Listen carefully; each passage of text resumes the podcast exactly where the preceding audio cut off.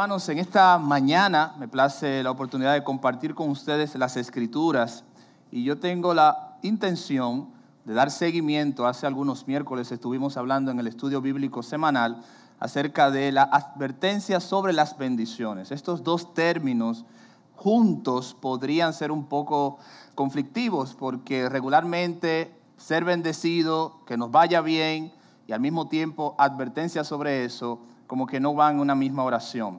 Pero cuando vamos a las escrituras, sin duda esto es importante. Yo quiero invitarles al libro de Deuteronomio capítulo 7 y capítulo 8. Específicamente vamos a estar compartiendo hoy el capítulo 8 porque hace algunas semanas estuvimos compartiendo dos principios de este tema. Y hoy me propongo compartir dos más y si Dios lo permite, el próximo miércoles compartir los últimos. Advertencias sobre las bendiciones. Y mientras ustedes buscan el texto, permítanme llevarlos al punto donde estamos ahora en el pasaje.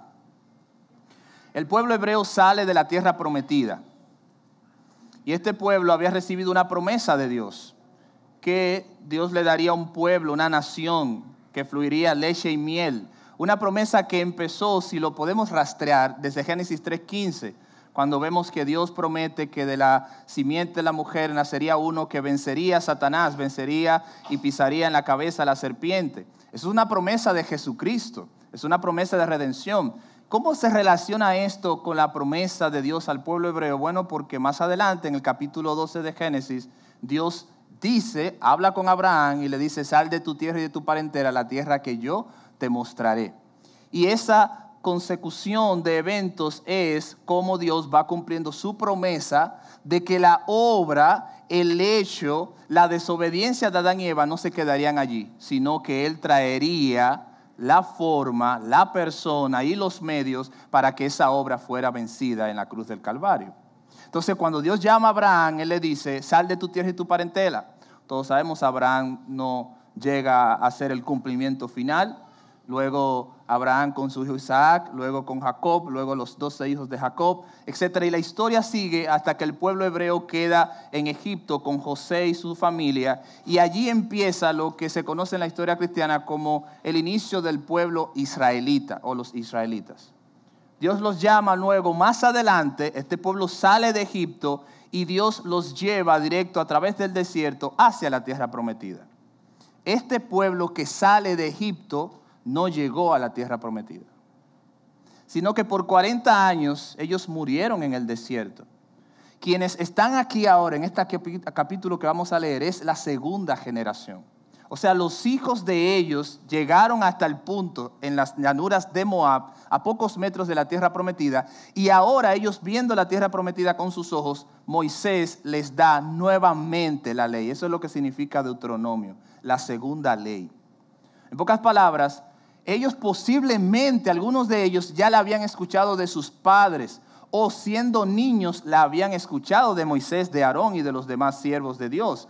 Pero en este caso, Moisés, todo el libro de Deuteronomio es como una recapitulación de la ley. Es recordándole cosas que incluso usted puede encontrar en Éxodo y en el libro de Números y en el libro de Levíticos. ¿Pero por qué? Porque Dios quiere asegurarse de que este pueblo entienda lo que Él quiere que ellos sepan. Entonces ellos están en la llanura de Moab y están recibiendo las instrucciones. Entonces en ese contexto vamos a Deuteronomio capítulo 8 y vamos a leer desde el versículo 1 en adelante. Y Dios bendiga su palabra.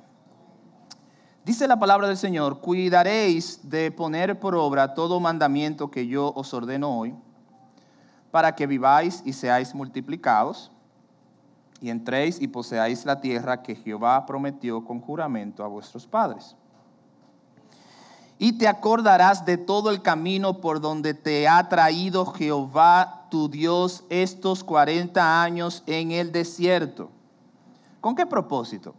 Para afligirte, para probarte, para saber lo que había en tu corazón, si habíais de guardar o no sus mandamientos y te afligió y te hizo tener hambre y te sustentó con maná, comida que no conocíais tú ni tus padres la habían conocido, para hacerte saber que no solo de pan vivirá el hombre, mas de todo lo que sale de la boca de Jehová vivirá el hombre. Tu vestido nunca envejeció sobre ti, ni el pie se te ha hinchado en estos 40 años. Reconoce a sí mismo en tu corazón que como castiga el hombre a su hijo, así Jehová tu Dios te castiga. Guardarás pues los mandamientos de Jehová tu Dios, andando en sus caminos y temiéndole, porque Jehová tu Dios te introduce en la tierra que fluye, en la tierra, en la buena tierra, perdón, tierra de arroyos, de aguas, de fuentes y de manantiales que brotan en vegas y montes, tierra de trigo y cebada, de vides, de higueras, de granados, tierra de olivos, de aceite y de miel, tierra en la cual no comeréis el pan con escasez, ni te faltará nada en ella, tierra cuyas piedras son hierro y cuyos montes sacarás cobre. Y comerás y te saciarás y bendecirás a Jehová tu Dios por la buena tierra que te habrá dado. Cuídate de no olvidarte de Jehová tu Dios para cumplir sus mandamientos, sus decretos y sus estatutos que yo te ordeno hoy. No suceda que comas y te sacies y edifiques buenas casas en que habites, y tus vacas y tus ovejas se aumenten, y la plata y el oro se te multipliquen, y todo lo que y se aumente, y entonces, escuchen esto hermanos, se enorgullezca tu corazón y te olvides de Jehová tu Dios, que te sacó de tierra de Egipto, de casa de servidumbre. Amén. Dios bendiga su palabra. Este es un texto importante, porque lo primero que quiero decir, hermanos, que aquí no estamos hablando simplemente de una gran bendición, en el sentido de que no solamente estamos refiriéndonos a personas que posiblemente hayan sido muy bendecidas o desde que un punto cero hayan acumulado grandes riquezas. Claro, están incluidos, pero todo el texto incluye cómo Dios en su buena voluntad ha sido bueno con el hombre y cómo el hombre, aún en medio de la buena voluntad de Dios, con mucha frecuencia se olvida de Dios. Y lo primero que quiero establecer según las escrituras es precisamente la bondad de Dios. Y una de las cosas que debemos saber en esta mañana, ahora iniciando el sermón, es que si nosotros estamos aquí, somos receptores de la bondad inigualable de nuestro Dios. ¿Por qué? Porque estamos con vida. A ah, no hace poco sabemos si estamos todavía lidiando con los efectos de una pandemia y gracias al Señor estamos aquí, hermanos. Es decir, la incertidumbre que hace meses algunos teníamos o que muchos tenían se ha disipado pero al mismo tiempo, al disiparse, no debe perderse el origen, la causa del propósito por lo que estamos con vida, que es la gloria de Dios. Entonces, Dios siempre ha sido bueno. Cuando vaya, vaya conmigo al libro de Mateo capítulo 5, versículo 45, yo lo leeré, pero le invito a buscarlo y marcarlo en su Biblia. Miren lo que dice la palabra del Señor en Mateo 5, 45. De esta manera, hablando de la bondad de Dios, estarás actuando como verdadero hijo de tu Padre que está en los cielos. Pues Él da la luz, la luz del sol, tanto a los malos como a quién, como a los buenos, y envía la lluvia sobre los justos y sobre los injustos. Ojo, paréntesis, Dios no está estableciendo, porque en otras partes de la Biblia lo tenemos muy claro, que la humanidad por ende es buena. Simplemente lo que está haciendo una descripción de las personas que de alguna u otra forma pertenecían, recuerden que estamos en el libro de Mateo, pertenecían a esa familia hebrea. No es una descripción de bondad o de bueno en el sentido del carácter o de lo moral, sino que eran parte del pueblo sacando a quienes no eran hebreos. Lo que está diciendo en pocas palabras, Dios da su sol para todo el mundo. Si lo vamos a aplicar ahora, tú eres cristiano, yo soy cristiano, y Dios nos da el sol, nos da la lluvia, nos da todo pero también lo hace con los que no son cristianos. Y eso demuestra la bondad de Dios. La bondad de Dios no tiene acepción de personas porque Dios es bueno para con su creación, aún con aquellos que entienden que Dios no es bueno. Porque en los momentos difíciles las personas se alejan de Dios porque entienden que Dios los ha maltratado. Incluso el Antiguo Testamento es visto con los escépticos como el libro que demuestra que Dios es un Dios malo. Y así mismo lo dicen sin tapujos porque hay muchos eventos, muchas situaciones que no pueden comparecer delante de un Dios bondadoso, porque hay situaciones en las cuales Dios toma decisiones que aparentemente para ellos eso no prefigura a un Dios que sea bueno. En dado caso, ellos apoyan el Nuevo Testamento, donde Dios se muestra amoroso, misericordioso, bondadoso, justo. Pero hermanos, esto es totalmente una mentira, una herejía. Dios es bueno desde el libro de Génesis hasta Apocalipsis Todo el tiempo. Cuando las cosas no van bien, Él ha sido bueno con nosotros también. Su bondad no cambia. Salmos capítulo 145, versículo 9 dice, bueno es Jehová para con todos y sus misericordias sobre todas sus obras. Fíjense la última parte, tache esa ahí, sobre todas ¿qué? sus obras. Es decir, todo lo que ocurre en el mundo, aún las situaciones más complicadas, tienen un vestigio de la bondad de Dios. Es fácil decirlo porque la Biblia lo dice. Es fácil comprenderlo porque la Biblia lo dice. Pero a menos que tú tengas la fe que transforma nuestros corazones, no lo vas a poder entender. ¿Cómo puede ser posible que Dios es bondadoso cuando las cosas van mal? ¿Cómo puede ser posible que Dios sea bondadoso en una enfermedad terminal? ¿Cómo puede ser que Dios sea bueno en medio de las dificultades de una pandemia como la que estamos viviendo? Pues déjeme decirle, todo hombre es mentiroso y Dios sea veraz. Dios es bueno todo el tiempo. Yo no lo puedo ver siempre, pero Dios es bueno. Y lo que vamos a establecer ahora empezando es precisamente eso. Si vuelve conmigo a Deuteronomio capítulo 8, usted observará eso. El desierto regularmente, eh, y siempre se ha enseñado así, fue utilizado por Dios como prueba para el pueblo. Hermanos, ubíquense un momento. Este pueblo vivió por varias generaciones en Egipto. Nosotros hablamos y decimos cosas como la siguiente. El pueblo de Dios salió de Egipto. No, salió un pueblo. Salió un pueblo. Este pueblo no pensaba como Dios. Este pueblo todavía no amaba a Dios. Este no era todavía el pueblo de Dios en el sentido de que conocía a Dios. Era el pueblo de Dios porque Dios lo escogió. Era el pueblo de Dios porque Dios se fijó en ellos cuando nadie lo hizo. Pero todavía la mentalidad de los judíos que salen de Egipto era, era, era egipcio, no era judío. Ellos todavía adoraban a los dioses paganos, ellos todavía tenían sus corazones allá. ¿O no recuerdan ustedes que cuando Dios les alimentó, ellos recibían el alimento pero en una de esas ocasiones se le quejaron a Moisés porque el alimento que Dios le daba no tenía sazón. Y literalmente ellos dicen, la comida de Egipto está sazonada. Usted se puede imaginar eso. Allí tiene en nuestro contexto ajo, verdura, o sea, es una comida buena al paladar. Y se quejaron con Dios porque aunque Dios los estaba alimentando fielmente, la comida no le gustaba. Entonces, en ese contexto, imagínense que este pueblo salga de Egipto y sea introducido inmediatamente en la tierra prometida. No podía pasar eso. Por eso era necesario el desierto. Y sí, como siempre se ha hablado, y desde aquí se ha hablado, y como yo sé que ustedes saben, el desierto tiene una importancia trascendental para nuestras vidas, en el sentido de que necesitamos muchas veces esos momentos de necesidad, de situaciones, para que comprendamos nuestra dependencia de Dios. Pero así como el creyente debe depender de Dios en el desierto, también lo debe hacer en la bendición. No podemos dejar de seguir conociendo y creciendo en el Señor cuando nos está yendo bien. Y estas advertencias, hermanos, nos ubican ahí, en ese punto. Hace algunas semanas compartí dos. Una de ellas está en el versículo, capítulo 8, versículo, no solamente para mencionarlas. La primera advertencia es, cuando seas bendecido, cuídate de seguir obedeciendo la ley de Jehová y la segunda, cuando seas bendecido, cuídate de poder de dónde tú has venido. Capítulo 8, versículo 6. No te olvides de dónde has venido. Hoy voy a compartir dos más. Una está en el capítulo 8, versículo 10, y la otra está en el capítulo 8, versículo 11. Así que vayan conmigo. Primero, la tercera advertencia que Dios le hace al pueblo es sumamente importante. Porque Dios le dice a ellos, cuando ustedes entren a la tierra prometida, recuerden alabarme, recuerden darme gloria, recuerden darme alabanza.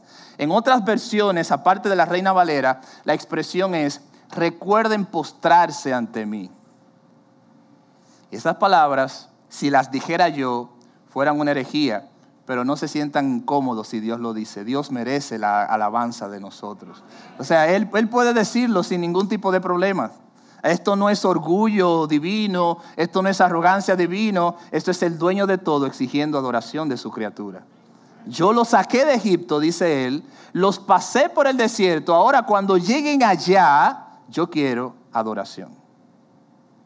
Y le voy a explicar por qué bíblicamente esto es una respuesta correcta de la bendición. Miren el versículo 9 y 8, 8 y 9, perdón. El Señor le dice a ellos de una descripción muy clara y precisa lo que va a suceder y lo que van a encontrar allí. ¿Ok? Y Él le dice, tierra de trigo y cebada, tierra de vides, higueras y granados, tierra de olivos, de aceite y de miel, tierra en la cual no comerás el pan con escasez, ni te faltará más, digo, no te faltará nada en ellas, tierra cuyas piedras son hierro y de cuyos montes sacarás cobre. Y mire lo que dice el versículo 10, y comerás y te saciarás, y entonces ¿qué? Bendecirás a Jehová tu Dios por la buena tierra que te habrá dado. Amén. Esa es la respuesta. Es decir, el concepto de alabanza y de adoración está muy unido a nuestra idiosincrasia como cristianos, la nuestra me refiero. Pero no debe faltar, hermanos, un recordatorio siempre presente. No estoy hablando aquí de personas, de individuos, de grandes personas con gran poder que han sido, por la gracia general de Dios, sido bendecidos. Nosotros los cristianos a veces necesitamos afinar un poquito el concepto bíblico. Si una gente le ha ido bien, si a una persona ha prosperado, si una persona ha crecido, estoy hablando ahora de manera económica, de manera material, como sabemos que Dios es soberano, eso es una gracia del Señor, aunque no sea creyente. Así como Dios da sus talentos, sus dones en la iglesia, Dios también reparte sus bienes como Él quiere a las personas. Pero yo me estoy refiriendo aquí, aunque eso implica aquellas bendiciones particulares y a veces hasta pequeñas que nos llevan a nosotros a no darle la gloria al Señor. Pequeñas, temas de oración, peticiones particulares, momentos en los que Dios te ha salvado, te ha liberado, te ha provisto, te ha bendecido, te ha dado un trabajo. Y eso se convierte en tu tierra prometida, pero a la vez se convierte en un tropiezo para tu vida espiritual. Y por eso Dios tiene que advertirnos, porque peligroso es el desierto con sus serpientes con sus alacranes y su calor, y también peligroso es el, la bendición, la tierra prometida con la prosperidad. En ambos lugares tenemos que tener cuidado, porque el fondo, el propósito, la pesca, el, el punto de Dios es nuestro corazón, no nuestra comodidad necesariamente. Por eso cuando Dios dice aquí, cuando entres allá, dice, comerás y te vas a saciar, te va a ir bien. Esa es la garantía, Dios se lo está garantizando. Y cuando te sacies, versículo 10, bendíceme, adórame. Porque la adoración es la respuesta natural de un creyente cuando le va bien o cuando le va mal.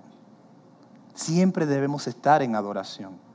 Y la adoración no es simplemente una contemplación esotérica, teórica o, mental de las cosas. Es una conciencia, leo textualmente, es una conciencia clara de quién nos ha dado o quién nos ha quitado algo, a quién le debemos y a quién no le debemos. Ese es Jehová nuestro Dios. Es una conciencia clara de que yo vivo de parte de Dios, que yo vivo delante de Dios, que yo vivo en Dios y yo vivo para Dios. Constantemente eso debe resonar en nosotros. El pueblo en este punto, estos hijos de la primera generación vieron a sus padres perderse en el desierto. Y hermano, interesante, yo sé que el pastor lo ha dicho otras veces, cuán importante saber que esta gente pudo haber ido de Egipto a la tierra prometida de Canaán en cuestión de días y duraron 40 años allí. El capítulo 8, versículo 1 y 2 lo dice. ¿Saben por qué? Dice el versículo capítulo 8, versículo 2, vayan conmigo allí. ¿Saben por qué ellos duraron allí 40 años? Y te acordarás de todo el camino por donde te he traído, Jehová tu Dios, estos 40 años en el desierto. Fíjense para qué. ¿Para qué? Para afligirte, para probarte, para saber lo que había en tu corazón. Así habías de guardar o no sus mandamientos. Esa fue la razón por la que duraron 40 años en el desierto. Porque no podían entrar a la tierra prometida el corazón, no solamente el, aspecto externo, es importante para Dios para poseer o tener algo de Dios. Porque hasta en eso Dios nos está cuidando. Porque Él sabe que peligroso es el desierto y peligrosa es la bendición. Cuando el corazón no está con Dios. Porque al final no es la bendición, no es la aflicción, es tu corazón lo que Dios quiere preservar para Él. Cuando el Señor se iba en Juan capítulo 17, cuando iba a ascender al cielo, cuando iba a morir en la cruz, Él dijo, Señor, no, hablando por sus discípulos, no ruego que lo quites del mundo, sino que los guardes del mal. En pocas palabras, Cristo está diciendo, Señor, yo me voy, ellos se quedan, eh, se van a quedar un poco desamparados en el sentido de que no me tendrán físicamente, aunque el Espíritu Santo vendría con ellos. Pero yo te pido, Señor, de todo corazón, que tú los cuides, que tú los guardes, porque el mundo en el que ellos van a ser cristianos será un mundo difícil y complicado. Las bendiciones y las fricciones tienen como propósito acercarnos a Dios y no solamente alejarnos. Cuando una persona ha pasado de un desierto difícil, de una situación difícil, de una enfermedad, de un periodo sin empleo, de una situación complicada en su familia, de un tramo espiritual en el cual su vida se vio anegado y Dios te bendice, no es el momento de olvidarte de Dios, es el momento de aferrarte más profundamente a tu Dios. Porque si Él te sostuvo en el desierto, Él quiere sostenerte en la bendición. ¿Saben por qué? Nuestra mente piensa y lo digo, pues yo soy también cristiano y soy un ser humano, yo sé que uno piensa así, uno piensa lo siguiente, si Dios me ha bendecido, si Dios me ha ido bien, entonces no tengo nada de qué preocuparme. Y ese es el peligro de que nos vaya bien. Dios quiere que nos vaya bien. En la primera parte vimos claramente Dios es bueno. Y aunque, el, qué sé yo, el 100% de lo que estamos aquí, no venimos de o pertenecemos o somos de familias donde nuestras cuentas bancarias quizás ni sabemos la cantidad tan alta que tenemos, pero debemos dar gracias al Señor que tenemos mucho más que más del 60% de la población del mundo. Y solamente ese detalle, sin entrar en exageración, es un momento y es una oportunidad de dar gracias al Señor, porque algunos dirán, mi aspiración es tal, o yo deseo tal cosa, o yo busco tal cosa, o yo me esfuerzo en tal cosa, pero este momento en el que nosotros atravesamos, o esa circunstancia en la que nosotros atravesamos, o ese desierto en el que nosotros atravesamos, simple y llanamente tiene como propósito apuntar a un bien mayor que también tiene como propósito la adoración al Señor. Lo que Dios quería era que el pueblo le adorara en el desierto, no solamente cuando le fuera bien. Y yo sé que ustedes han escuchado esto como yo. Hay personas que están esperando que le vaya bien para, para comprometerse, para afinarse, para decir, Señor, ahora sí, yo estaré contigo, ahora es el momento, yo te prometo, esto va a cambiar, pero ese cambio no lo produce la bendición, porque tú no eres mejor cristiano cuando te va bien siempre, ni eres el peor cristiano cuando te mal, va mal siempre. Tu identidad está en Cristo. Si yo soy cristiano cuando me va bien, entonces mi búsqueda será que me vaya bien. Pero ¿y cuando no nos va bien? La vida no siempre es color de rosa.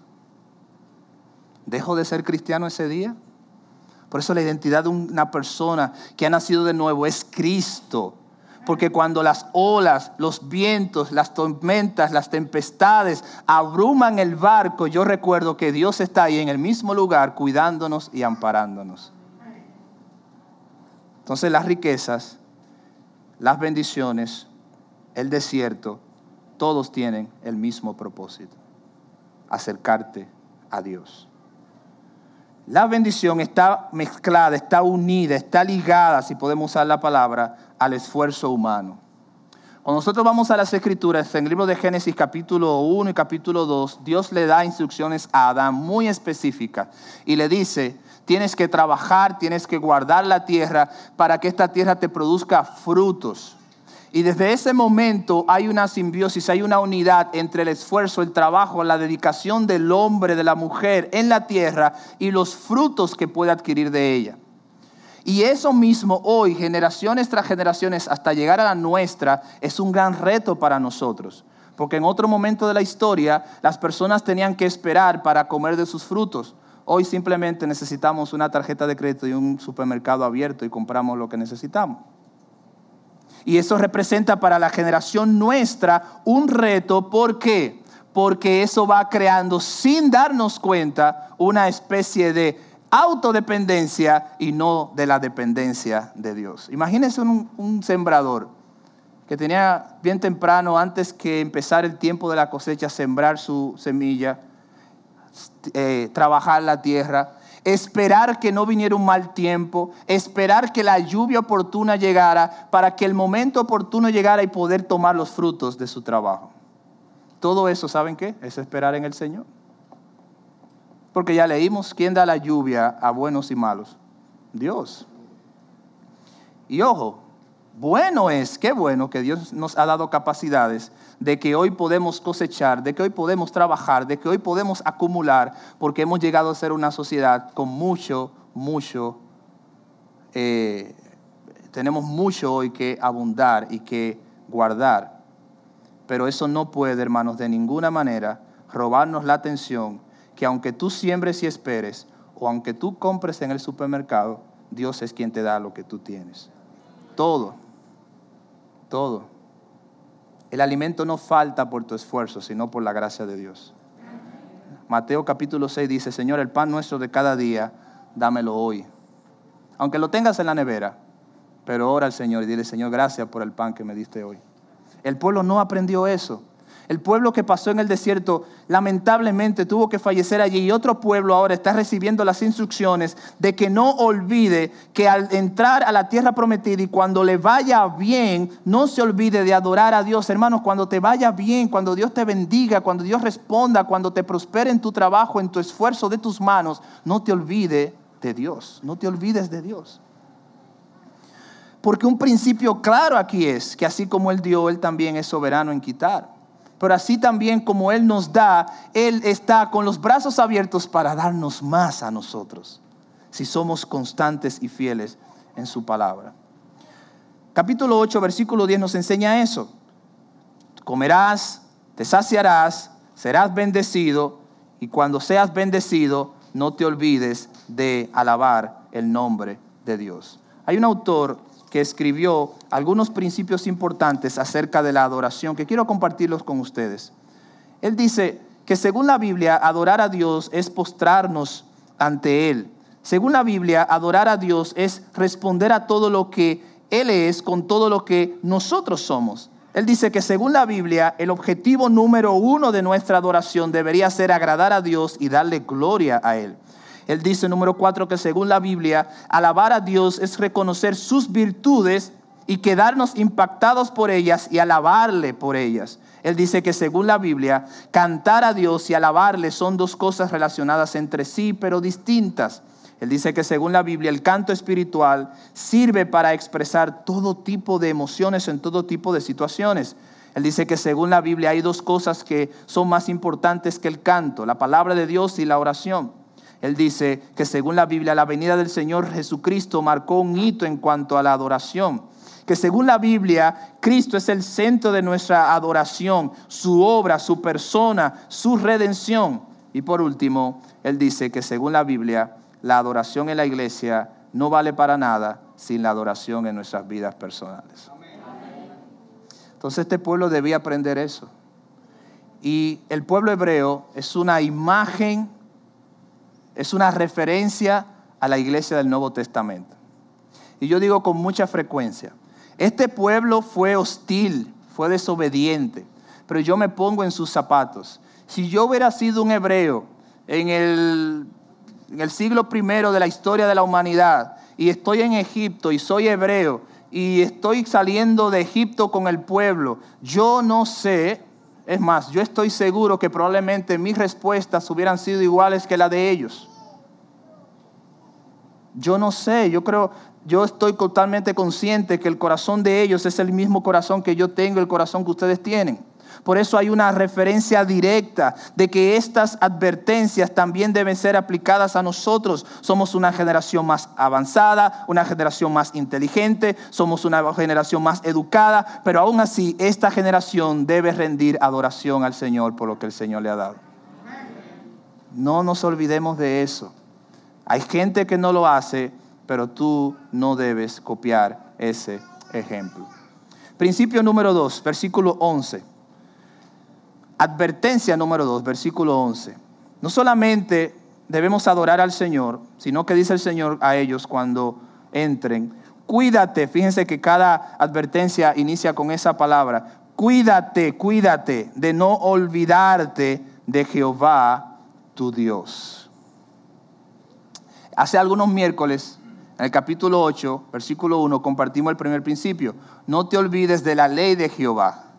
Ahora el Señor dice, no te olvides de Dios. Sin duda, ambos están unidos. Cuando tú te olvidas de la palabra de Dios, te estás olvidando de Dios. Cuando tú te olvidas de vivir en la palabra de Dios, te estás olvidando de Dios. Porque la palabra de Dios es su voz, su ley, su instrucción para nosotros. En el día de ayer celebramos un aniversario más, celebración más de la Constitución Dominicana, ¿verdad? Y qué bueno, en medio de ataques reales, sin entrar en, planes conspirativos que tiene nuestra Constitución, qué bueno que hay un momento en el que se dedique un tiempo para pensar en eso. Piensen en esto. La ley era la constitución del pueblo hebreo. Este pueblo no estaba organizado. Este pueblo no tenía orden, este pueblo no tenía una regla, este pueblo no tenía rey, este pueblo no tenía tierra. Todo eso se lo dio el Señor. El Señor le dio una ley, el Señor se convirtió en su rey y el Señor le dio una tierra. Porque un pueblo sin tierra no tiene reino. Por eso cuando más adelante en la historia ellos le dicen a Samuel, Samuel, queremos un rey, Dios se siente totalmente despreciado por este pueblo, porque siendo Dios su rey, quien los sacó de tierra de Egipto hasta llevarlos a la tierra prometida y bendecirlos, ahora cuando prosperaron, ¿sabe qué pasó? Se olvidaron de Dios. No te queremos como rey, queremos un rey como las otras naciones. Y es, y es una forma incorrecta de pensar. Porque la única garantía que tú tienes, la única garantía que yo tengo de que la bendición se sostenga ahora en la eternidad es si esa bendición viene de Dios. Y Dios es el único que puede garantizar que nuestras bendiciones tengan relevancia ahora y en la eternidad. Por eso, si te olvidas del dador de la bendición, olvídate que lo único que tienes será tu bendición aquí en la tierra. Por eso, bueno es para el hombre ser bendecido, pero mejor es para el hombre conocer a quien da la bendición. Miren lo que el Señor le dice por último, o sea, el último principio que vamos a ver hoy. Cuídate, versículo 11, de no olvidarte de Dios. ¿Por qué quiero hacer una distinción? La palabra de Dios y Dios son, están unidos, o sea, no hay forma de que yo pueda decir que algo que yo obedezca de aquí no me lleve a obedecer a Dios. O sea, es, es, lo mismo. Hay una simbiosis allí. Es la palabra de Dios. Ahora, esto tiene un ingrediente interesante. Porque Él dice, cuídate de no olvidarte de tu Dios. ¿Para qué? Versículo 11. Para cumplir sus mandamientos, sus decretos y sus estatutos que yo te ordeno hoy. En el primer principio solamente es cuídate de obedecer la ley de Jehová. Pero ahora Dios lo relaciona en el sentido de que si yo me olvido de la ley de Jehová, me estoy olvidando de Dios. Y hace algunos días leí algo, una, expresión allí que alguien dijo, no, recuerdo el nombre, pero él decía, es irónico que algunos cristianos tengan tanto deseo de ir al cielo, pero tengan tan poco deseo de pasar tiempo con el Señor aquí. Eso es una ironía. Porque si vamos a pasar toda la eternidad con el Señor, se supone que yo ese mismo deseo debo tenerlo hoy. Eso es en cierta medida lo que el Señor está diciendo aquí. Fíjense lo que dice. Si desprecias mi ley, si desprecias mis mandamientos, si desprecias mis enseñanzas y mis estatutos, entonces eso es olvidarte de mí. Y cuando usted lee Éxodo, Levítico, Número y Deuteronomio, por ende, es la repetición hay muchas leyes allí, ¿sí o no? Lo han leído, ¿verdad? Hay leyes de todo tipo. Y lo interesante de todo es que cuando nosotros observamos o pensamos, mejor dicho, en el pueblo de Dios y la exigencia de Dios a que ellos obedecieran la ley, solamente pensamos en que Dios está haciendo exigencias en leyes ceremoniales. Es decir, adórenme de esta forma, en el tabernáculo hagan estas cosas, cuando me vayan a adorar haga esto. No, las leyes, mandamientos y estatutos están involucrados en toda la vida del hebreo. Ahí hay leyes hasta de salubridad. Cuando vayan a hacer sus necesidades, váyanse 30 metros fuera del campamento. ¿Y qué ley es esa? Bueno, este pueblo no tenía orden. Usted se imagina que no hay una prerrogativa de esa índole. Ah, hubiera un problema de salud, ¿o no? Hubiera un problema de salud. Al poco tiempo, las enfermedades estuvieran acabando con el pueblo. Pero esos detalles, esos pequeños detalles, también Dios lo tenía presente porque Él sabía que este pueblo necesitaba ser educado, instruido.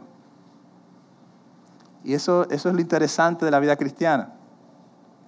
Y Roger decía en el primer servicio que Dios no solamente nos está instruyendo como cristianos para ser eh, cristianos en el sentido eh, religioso, sino que la exposición a la palabra es para cambiarnos en todo lo que nosotros somos en todo. Hay otras religiones que solamente enfatizan tu relación con la deidad, pero la palabra de Dios enfatiza nuestra relación con la deidad y nuestra relación con nuestros semejantes.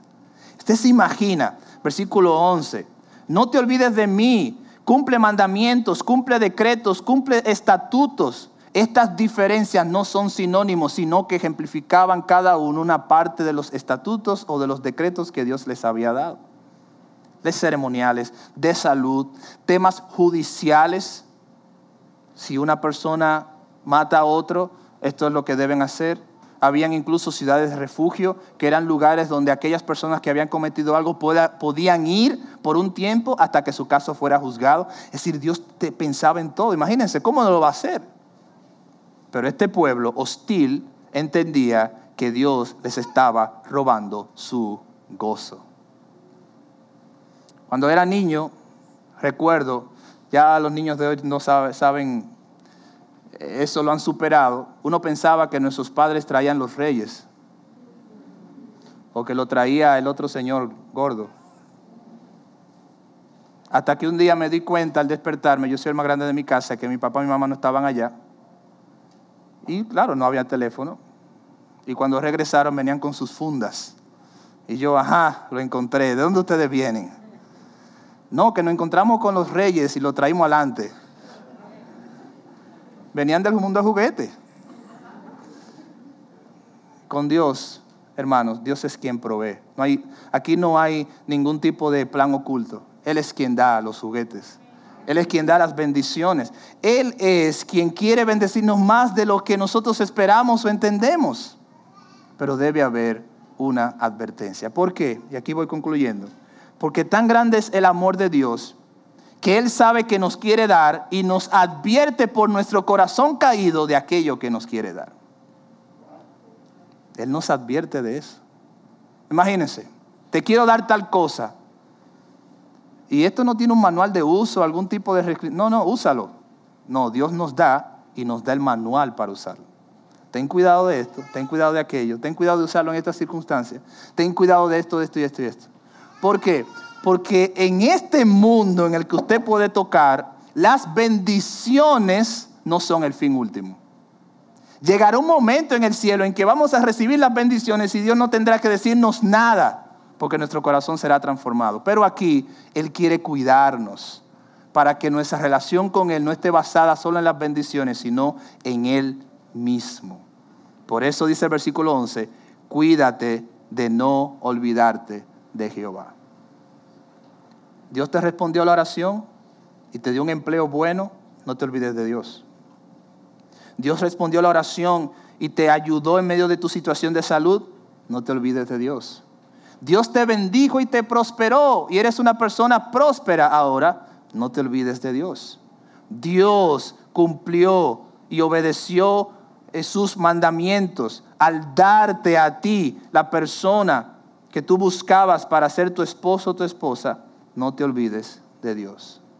Porque al final Él es quien lo da todo y puede quitarlo todo.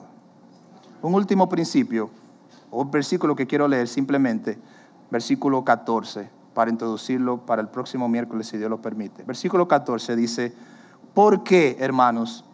¿Por qué debemos cuidarnos? Dice, porque después que hayas aumentado tus bienes, dice, cuídate de que tu corazón no se enorgullezcas. Y te olvides de Jehová tu Dios, que te sacó de tierra de Egipto, de casa de servidumbre, que te hizo caminar por un desierto grande y espantoso, lleno de serpientes ardientes y de escorpiones y de sed, donde no había agua, y él te sacó agua de la roca del pedernal. No te olvides de Dios.